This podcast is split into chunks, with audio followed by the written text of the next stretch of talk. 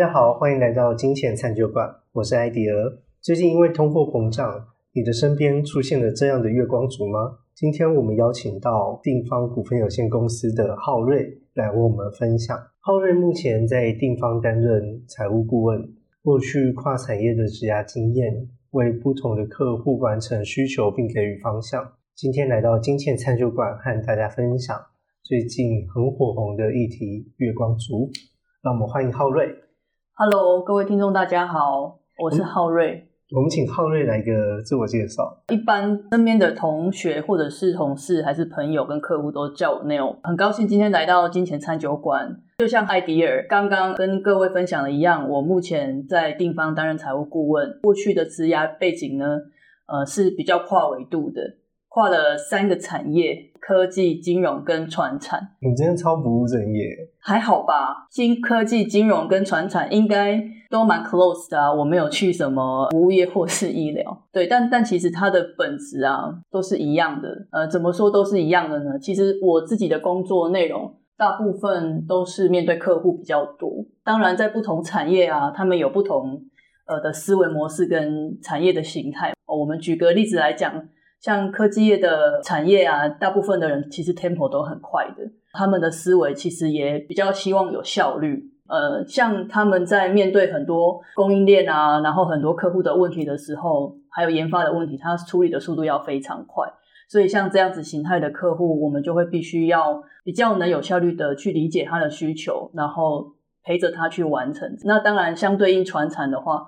就又更不一样咯，因为他们的时程都比较稳定，他们也会比较偏向保守跟比较安稳的形态，他们的目标跟需求也会比较不同。所以说，其实，在每一个产业的人啊，他的思维模式跟价值观都不太一样。我在这三个产业的经验，其实对我来讲蛮有趣的哦，因为他在财务顾问的这个角色对我有还蛮大的加分。对，因为呃，我们在财务顾问的这一个岗位上呢，其实很多时候是需要聆听客户真正想要的是什么，也需要陪伴他执行，甚至到完成目标。所以，当我可以了解，其实不同产业甚至不同面向，他们有各自不同的需求，还有可能一些想法，甚至不知道怎么表达的时候，我通常比较能够理解客户他可能。比较隐藏的一个部分啊，在陪伴客户的过程当中，他们也会比较有安心的感觉哦。所以，其实，在财务顾问的这个角色，我觉得我的幸福感算是蛮高的。今天为什么会想要来这边跟大家分享月光族呢？嗯，主要是刚像刚刚艾迪尔跟大家分享了一样哦，因为通货膨胀的关系，现在的年轻人消费习惯可能没有改变，但是因为物价又变高了嘛，所以就变成说，哦，好多人。只要稍微玩乐一下，或者是买一些东西，因为现在娱乐产业都蛮蓬勃的，大家网购都很简单，所以越买越多情况底下，很容易产生月光族的状况。我有看一些 PPT 啊，跟迪卡，然后也有跟我身边的人聊天，他们也确实有一些月光的情况哦。那所以因为这样子，我就去收集了一些资料，然后对身边的朋友做一个人肉调查。那所以今天就是要来跟大家分享月光族的这一个主题哦。哎，这边插个题外话，大家不要听 Neil 她声音那么的中性，其实她是女生哦。你真的很过分，对，没有错，我是架杠的女生，那只是长得比较帅一点而已。所以我今天来到这边就有被艾迪尔欺负的心理准备，所以各位听众就是不要太太讶异，我们两个在节目上吵架这样子。相信我这段一定会剪掉。艾迪尔，你觉得月光族意思是什么？月光族就是每个月把钱花光，花到一滴都不剩这样子。呃，应该还还是会剩个零头吧。OK OK，就大家对月光族的看法其实都蛮类似的，因为它其实就是字面上的意思这样子。呃，就是到月底其实都没有剩任何的储蓄啊，或者是钱，那他的收入就很像是在领薪水十号、五号、十号的时候就会瞬间蒸发。那就常常就发现用蒸发也太恐怖了。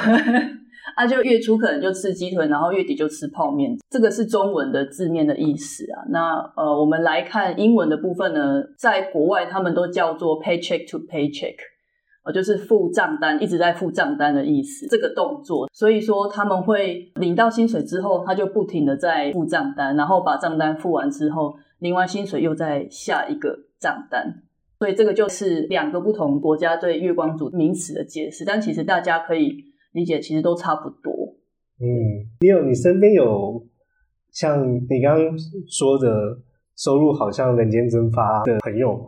他们都是呈现一个什么样的状况跟想法？有啊，我其实大部分的朋友都不是这个形态啊，但是当然样本数蛮大，总是会有一两个是这样子的情形。其实他们的观念很简单，就是没有去在意未来的事情，当下开心就好。对他们来讲啊，每天都是 Happy Hour，累了就买东西，累了就买衣服、买鞋子、买包包，可能吃个聚餐这样子。他们比较不会去思考未来的事情了。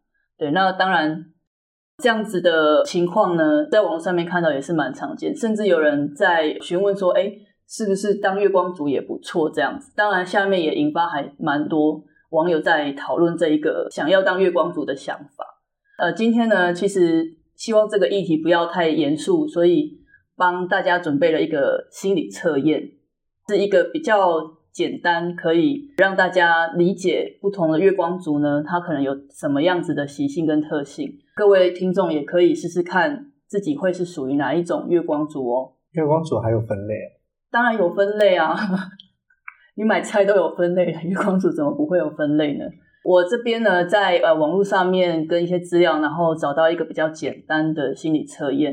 各位听众把耳朵打开哦，我们要呃做一个小小的测验，那看看自己是不是有这样子的倾向。等一下，既然是听众了，怎么会有人是把耳朵关起来的？不要再跟我讲这段剪掉。题目是这样子，就是说，现在假设你要开始大扫除哦，你会先从哪一个地方开始扫呢？A. 厨房，B. 房间，C. 客厅。A. 厨房，B. 房间，C. 客厅。哎我选 C。你可以不要破梗吗？我还没有 Q 你，先不要跳出来。我没有破梗，然后我选我的答案。OK OK，好，艾迪尔已经先选了 C 了哦。那各位观众，我再再念一次哦。现在开始大扫除。你会呃从哪个地方开始扫呢？A 厨房，B 房间，C 客厅。刚刚呃艾迪尔先生选择了 C 嘛？对，C 客厅嘛。那我不会告诉大家我是哪一个，因为你应该是选 B 我不能破梗。那我们先从艾迪尔先生选的 C 客厅来跟大家解释选择 C 客厅的你呢，是呃属于华灯初上浪漫型。艾迪有看过华灯初上吗？我看了几集，但是因为我没有 Netflix，OK OK，所以没有继续追下去。那你看里面的人都穿的怎么样？就蛮古老的，蛮古老。我们没有要开炮的意思。华为什么会取名叫《华灯初上浪漫型》哦？其实他在里面的人物，大家如果有看过的话，都穿的比较华丽。那他们赚钱是不是也相对比较快？今天可能一个晚上就赚了好几万块。相对的哦，大家去仔细回忆一下，他们在花钱是不是也是非常的迅速哦，出手也蛮阔绰的哦，所以为什么我们会去说 C 客厅型的人哦，我们叫做华灯初上浪漫型呢？是因为他很会赚钱，同时他也很会花钱。那虽然收入很不错啊，但是因为都没有在留意自己金钱的流向嘛，所以其实到了月底就发现，哎，好像赚了很多，但是怎么好像也都没有剩下。所以在这样子的族群呢，其实自己也要去注意一下，说会不会太感性消费了，就是也是没有去注意到。虽然你收入很高，很有空间，但是如果都没有去注意金钱的流向的时候，这样子的空间没有储存下来是比较可惜的。这个是 C 艾迪尔华灯初上浪漫型。那我们回到 A 选 A 厨房的听众呢，有没有很紧张？有吼。A 厨房的听众呢，是属于金氏好媳妇、勤俭持家型哦。金氏好媳妇、勤俭持家型，为什么会去这样子形容这一个族群的朋友们呢？就因为在这样子的族群里面啊，他们的特性就是会把钱守得非常的紧。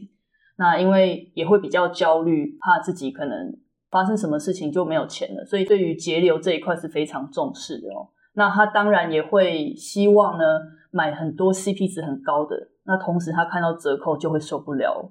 所以说，在这样子的族群里面呢，他们会比较重视节流。可是比较可惜的是呢，会忘记说，哎，其实需要去注意一下他储蓄下来的钱呢，有没有有效的累积哦？那也就是说，他要丰富自己的另外一个收入，会建议说，选择 A 的听众朋友们呢，在理财方面多做一些功课，然后好好提升自己的财务观念。剩下剩下 B 对不对？那选择 B 呢，就是我们今天的尊荣月光族。选择 B 的朋友们呢，呃，你是属于理智断线购物狂的这个形态哦。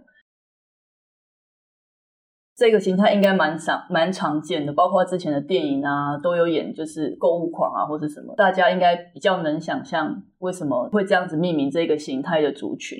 他们的特性是属于，哎，你花钱啊是属于很冲动在购物的，那你看到东西你就想要赶快买下来，用很多就是买就是用不到的东西，例如说比较流行性的一些。鞋子啊，包包啊，你就会看到就很兴奋，说：“哎，这个谁谁谁也有穿过啊，我怎么可以没有？”他们在购物的时候都是属于当下那一刻，左手按下去，然后就赶快网购了，甚至可能在卖场就直接买了。那这个族群比较需要去注意的是说，其实他们可能收入比较没有空间哦，相比那个花灯初上浪漫型，其实收入比较多的，在这一块他们收入没有空间的情况底下，又这样子不停的支出。到月底通常都不会剩什么储蓄，那更不用讲说就是哎还要需要投资啊等等的。那这个心理测验和月光族有什么样的关联呢？大家可以回想一下哦，不管是金丝好媳妇，或者是理智断线，还是华灯初上浪漫型啊，它都代表着一种不同的思维形态，导致它会月光的状况。所以说，其实月光族它的消费模式都是起来有之的。那我们又再去回头探讨说，哎，其实。难道没有就是其他呃月光族是有其他思维模式的吗？难道都只有这样子就是全部都花光光的吗？这个部分呢，我我想要跟大家分享一个我自己整理出来的一个月光族的类型。它其实不只有我们这刚刚看到的什么理智断线啊，或者是华灯初上都是一直在花钱的。那我们可以来看一下不同月光族的一些思维跟形态哦。我们第一个种类呢，我把它分类叫做落魄贵族月光族。怎么会这样子去命名呢？就因为其实他们都蛮光鲜亮丽的，也比较喜欢就是一些外显的物质。呃，喜欢外显物质是什么意思？喜欢外显物质就是说他们很在意这个在他身上的东西啊，或者他带的他 carry 的东西是有品牌。哦，你是说像什么戴什么金表啊、金项链啊？对对对对对。就是呃，可能会穿内尔的包包啊之类的。对，但不代表说这样子不好，只是说通常这样子的类型啊，他们都比较在意外显的东西，觉得好像大家都在看他的外表，所以他们会希望说自己打扮的很好，即便可能收入比较没有办法负担，他们也比较不会在意。到月底光了就算了。第二个特性是，他们还蛮容易请客的，所以艾迪尔有没有想要这些月光族当你的朋友？多来一点，多来一点，多来一点，对不对？对他们其实还蛮容易请客的，因为他很希望说，哎，大家都很喜欢他，也喜欢大家一起聚在一起的感觉，所以他其实不太会去计划说，哎，接下来今天可能请了大家吃大餐牛排、西提或者是夏目尼等等，然后可能月底他要自己躲在房间的角落吃泡面，这个他们是比较不会去思考的事情。然后他们不知道这样后面会月光光、心慌慌吗？你你觉得他们会不知道吗？可能不是那么在意吧？为什么会不是这么在意哦？我我有大概去跟这些这些人去讨论过这个问题哦，但我发现他们最主要觉得没有，也不是说没有关系，就比较不会去在意的原因是，其实他们也没什么目标，他们希望说哦，我把当下过好就好。我今天喝个珍珠奶茶，喝个星巴克，然后买个呃可能 LV、Chanel 的包包，我当下真的很快乐。那还可以跟大家互相讨论。那因为他没有一些目标，所以他觉得说，哎，其实我今天忍不住也没关系嘛，就超标了就算了这样子。这个很容易造成什么状况呢？就是说，他今天在有遇到紧急事件的时候啊，他就会，例如说，哎，可能生病啊，或者是突然没有办法工作个几个月。艾迪，你觉得他会做什么事？如果真的很需要钱的话，再去打工。他会不会去跟人家借钱呢？哦，你说跟银行借钱啊，跟朋友借钱啊？那你有被借过吗？我有被借过吗？我还没有遇过这样的人。OK OK，你是住在深山里面这样子？没有，其实呃，呃，他们通常遇到紧急事件的时候啊，就真的像艾迪尔讲的，他们会去跟朋友或是跟银行借钱，跟亲友借都还好，但是跟银行借，他们算是有利息的嘛，所以他们就会变成卡债。之后呢，你觉得他们会，艾迪尔，你觉得他们会改变他们的消费习惯吗？他们应该直接放弃治疗吧？对他们就其实还是一样啊，照请客，照买，就是可能内裤都要有牌子，然后吃饭都要吃很好。因为其实好像也也没有关系嘛，就真的出事了就再借钱，所以他们会慢慢的从轻症然后变重症，然后到最后像艾迪尔讲的，就直接放弃治疗。那所以说，其实这样子类型到最后来讲去做一些财务上的调整，都会比较辛苦。那相比说，哎，我之前可能在一开始就有发现的状况，然后去进行一些改正啊。就比较不会变成说，哎，重症直接是循环卡利息一直一直变成债务，然后越背越多。呃，这个是我们讲的落魄贵族月光族。那大家应该也蛮容易看到这样子的类型，不管身边有没有，应该是也蛮容易看到大家在讨论这个族群的人哦。那下一个族群是比较特别的哦，我们叫做人在这样江湖身不由己月光族，是那个武艺探长雷洛吗？你你真的很爱刘德华哎，不是武艺探长雷洛啦，对，但但是他也是人在江湖身不由己，没有错。你港片看太多了。那身不由己是什么？对，如果我们讲的身不由己啊，其实就是说这个是蛮普遍的一个状况哦。各位听众去回想一下哦，因为以我现在的年纪啦哦，是三四十，我我暴露了自己的年纪，我自己的朋友啊，还有同事们。大部分呢都是有结婚，然后小孩子都大概是七岁学龄前哦，也正是花钱的时候。除了这个以外呢，通常在我们这个年纪啊，父母通常都已经步入老年了，随之而来的就是一些孝养、照护、医药费等等哦。这个族群啊，他们在面对的是一个夹心时代，这样子，每个月所要支付的支出呢，真的不多，就是。生活费、房租、孝亲，然后教育金，然后甚至如果老人家有一些状况，还要医护跟照养，就可以大家回想一下，我们前面是不是讲有一个名词叫 paycheck to paycheck？嗯，这个就是这个意思。你就是每天都很忙碌的在付一些账单，其实你是身不由己的，就是不停的在支出，但你根本没有办法去思考说，哎，哪些东西需要改善，又或者是哪些东西呢？我们可以怎么样去做处理哦？这是这个族群比较容易面对的现象哦。哎，那他们担忧最担忧的东西是什么？艾迪，我问你哦，如果你你上面有老人家，然后下面有小孩，你最怕什么？最怕没钱啊！最怕没钱，那要怎么样才有钱呢？赚钱啊！哦，对，赚钱。那家里如果只有你一个人能赚钱呢？没有其他人了吗？我老婆呢？没有其他人啊？难道你是三只小猪吗？你有三个人吗？三只小猪，老大也不赚钱。对，其实啊，就就是像艾迪尔讲的，就没有工作嘛，或者是说突然有什么状况没有办法赚钱，就属于一个人倒全家倒的这一个状况哦，就会衍生出来说，哎，假设今天爸爸或是妈妈没有办法上班，然后薪水没有办法进来的情况底下，大家想一下，前面的房租、生活费、孝养金还有照护费应该怎么办？这这个是真的，这个人在江湖身不由己的月光族，他们很担心的一块。这边想要跟大家分享一个 Netflix 的纪录片啊，不知道各位听众有没有 Netflix 的账号，可以进去看一下。没有的话，可以跟那个申请吗？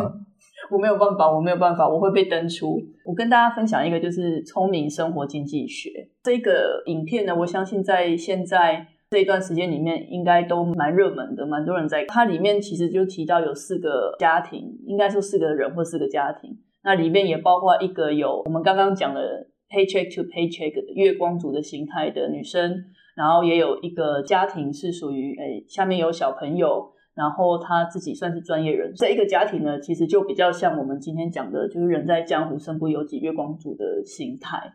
像他这个案例里面呢，是妈妈在工作，然后我记得是爸爸应该是没有上班，然后有抚养两个小孩。妈妈的工作呢，生意越来越好，只是自己创业嘛。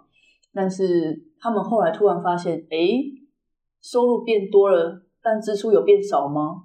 收入变多，支出会变少吗？不会啊。对，就是他后来妈妈就跟爸爸发现了这个问题。哦，这奇怪了，为什么收入变多了之后，相关的支出也变更多？不管是娱乐啊、吃啊、小朋友的花费啊、玩具啊等等的，所以他们有一点吓到，所以就请了一个呃财务顾问，然后去针对于他们的收入啊跟消费形态做一下辅导的动作。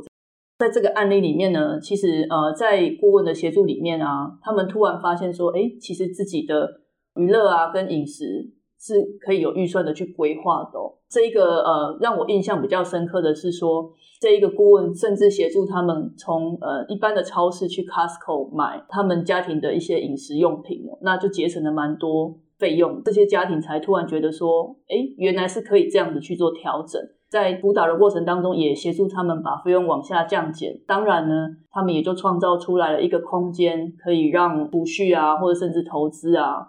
甚至变成他们的财务安全网，比较不会变成说，呃，像刚刚提到了一个人倒全家倒的状况，因为这这样子的状况是需要一个很坚固的一个网子呢，把它撑起来，然后以免就是影影响到整个家庭的运作。接下来最后一个是我自己去发想跟经验去写进来的，因为其实它本身呢不是一个正常 形态月光族，它其实是一个比较变形的月光族。怎么讲呢？这个月光族的心态，我们叫为梦想而战的月光族。你有有什么梦想吗？我的梦想哦，我的梦想其实还有大也有小哎。你觉得梦想只有很大的吗？例如说退休？那你讲讲看很大的吧。哦，好啊，退休就是很大的梦想啊，财富自由也是很大的梦想啊。你有吗？我的梦想很小，想要有个漂亮的老婆。个性又好，这样就好了。好，那这个地方没有办法办到。为梦想而战呢，就是说，就像我刚刚跟大家分享的，梦想不一定要很大，它也可以很小。例如说，我买一只手表给自己犒赏自己，然后例如说我今天想要带呃我全家人去一个比较呃高档的旅行哦，在国外，那甚至到说，哎，我想要进修。那当然，最大的就是我刚刚跟各位分享的退休金或者子女教育金哦。那这些都是梦想。那为什么我们把它称作为梦想而战的月光族哦？其实这个是呃定方现在目前蛮多客户的一个心态，就是说他们在收入进来的时候呢，也是会突然迅速的蒸发。你觉得蒸发到哪里？蒸发到别人的口袋里。你的想法真的很负面，艾迪。呃，其实不是哦，就是呃，我们的那个为梦想而战的月光族啊，他在收入进来之后啊，他会瞬间的啪啪啪就到各自我们一开始去设想完成目标的账户哦。然后除了这个以外呢，还会分配到他每一个月的支出跟每一年的支出，所以他都是在一个有限度的跟有有目标的呃情况底下呢去进行花费，所以我才会说他其实是一个。有一点变形的月光族，也是突然瞬间，哎，突然感觉薪资账户不见，但其实它是有一个目的性在各个账户的。听起来感觉生活很严苛，哎，感觉很严格吗？对啊，为了存钱，感觉很辛苦吗？稍微有一点吧。他们有一点活用的余裕吗？有哦，其实你你提你提的这一个这个问题还蛮好的，这个就是我们现在目前啊。蛮多客户的一些形态哦，当他们知道他们其实现在舍弃的事物啊，未来会换得什么样的成果的时候，我们在辅导的过程里面发现，这些客户啊，其实都蛮乐意的耶。我们举个例子来讲，他们今天可能可以吃五星级的怀石料理，可是他们会反而宁愿去选择一个比较简单的石头火锅啊，或是臭臭锅之类的。为什么呢？哦，因为当他们知道说，哎，我今天舍弃的这一个怀石料理啊，在未来它可能变成我自己梦想房子一部分的时候，他就会似乎是比较容易去做转念的动作。当然，这个在外人看起来感觉好像蛮严苛的哦，但是普遍来讲，我们的客户都觉得其实还蛮安心的，因为他知道现在的呃，现在呃放弃这个事物，他未来可以换得什么样子的价值。艾迪尔，你你会想要舍弃你的怀石料理吗？看他可以换什么。看他可以换什么，可以就像你讲的换老婆这样子。老婆应该不是用钱可以买的吧？OK OK，那你要赶快去参加亲友社。是不用了，还年轻。你还年轻，OK。我们老人家，就是我们回想一下，我们刚刚讲了三个月光族，落魄贵族月光族，然后人在江湖身不由己的月光族，还有为梦想而战的月光族。我们去除中间这个人在江湖身不由己月光族来看呢，因为这个形态是比较自己没有办法的嘛。那我们来想一下，说，哎，落魄月贵族月光族跟为梦想而战的月光族呢？他们的想法跟思维啊，有没有本质上不太一样的地方哦？你觉得他们两个不一样吗？会不会因为是为梦想而战而战败了？我我想我没有办法在你主持的节目下继续讲下去，因为你都会反击我耶。呃，其实啊，你你说的这样子也是有一个可能啊。对我我我们 先回到呃，就是落魄落魄贵族跟梦想而战月光族思维我们不一样。就像是我们刚刚讲的，就是其实他们在意的点就不一样。落魄月光族他比较在意当下，然后梦想而战呢，他是比较在意未来哦。对，那刚刚艾迪尔讲的说，哎，会不会为了梦想而战，然后就战败了？其实比较有蛮有可能的哦。这是我们在什么时候看到的呢？就是说，呃，当我们在执行财务的计划的时候啊，呃，如果没有一个比较具体跟有。呃，像教练在陪伴的时候，很容易就心慌，然后就会放弃。举个例子来讲，哈，最近是不是呃，是啊，股市就比较有在往下跌吗？那房子就一直在上涨啊。那当然就会有人想说，哎，那我原本要买房子的呃基金，是不是可以拿出来投资股市啊？那各位观众觉得呢？艾迪，你觉得呢？如果像现在这种情况，那如果说哎，股市在跌，然后房价在涨，你会想要把存房子的钱原本要完成的目标，然后拿去买股市吗？我会考量很多诶，我不会只有单单方面的考量这个东西。对，果然是定方的金钱餐酒馆的主持人艾迪尔。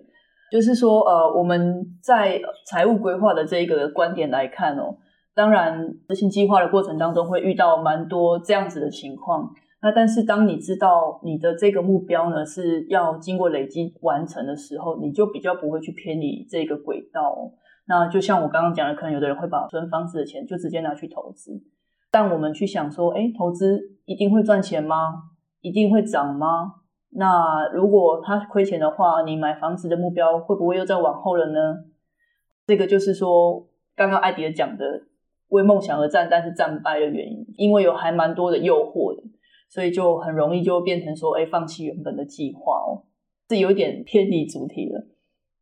那我们其实，在分享这个主题的时候啊，不是想要去跟各位听众去比较哪样子的形态是好的或是不好的，因为在每一个形态里面呢，就是例如说，哎，可能他今天是是。落魄贵族，他想要买这些名牌包包，或者是说他今天想要吃很好，坐商务舱，但即便他没有这个能力，又或者是说像我们刚刚讲的为梦想而战的这个部分，他们其实啊，只要对自己成可以呃得到跟失去的东西很清楚，这样子就可以了。所以其实没有说哪样子好，或是哪样子不好。例如说落魄的落魄贵族，他们只要知道现在他的消费啊。可能未来遇到状况的时候，他们没有办法处理，那他们也可以欣然接受，这样就好。为梦想而战的伙伴们呢，就是说，假设他今天要放弃这个东西，然后去换得未来更好的，那他就必须要牺牲他当下的消费的快乐嘛。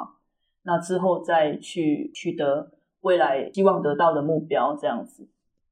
那艾迪尔，你会想要去做这样子的选择吗？你你你很清楚自己在消费的时候，每一个做的决定可以得到跟失去的吗？小孩子才做选择，我全都要。你真的很任性。嗯，不过我觉得这个这个 slogan 是蛮好的。你你为什么会觉得你全都要？哎，你想花钱的时候可以花钱，代表你有足够的钱，那你又可以完成你的梦想，那你不就这样听起来不是挺好的吗？你这样说也对吼，这个真的就是我们另一方在财务规划的希望客户达到的一个目的。当然，我们都知道说，哎，可能客户在自己在消费的时候啊，比较没有办法很清楚自己现在目前做这个决定可以得到可以失去的。但是在我们的角色上面呢，我们会希望说，除了帮你厘清思绪以外呢，呃，就像是刚刚艾迪尔说的，小孩子在做选择，我全都要。就是我们能不能在有余裕的状况底下兼顾生活品质，但是又达成我们想要的目标？这个取舍怎么做？就是我们在财务顾问的呃这个角色，希望去帮客户去做厘清，并且协助他达成的这样子的呃目标呢？其实是我们很希望说。不要像是苦行僧一样在存钱，也不要像是呃纨绔子弟这样一直在花钱。你是可以选择享受当下，但是你很快乐，但是你其实是有目标去做前进的，而不是说都完全是不知不觉的状况底下。希望在这个角色上面呢，地方是一个可以去陪伴我们哦各种不同族群的人们呢，一个很暖心的存在哦。感谢你有今天的分享，不管你身边有没有月光族的朋友，或者是你是不是月光族，都欢迎能够来信留言和我们互动哦。你们的支持会是我们继续努力录制的动力。感谢大家收听，我们就下次见喽，拜拜，拜拜。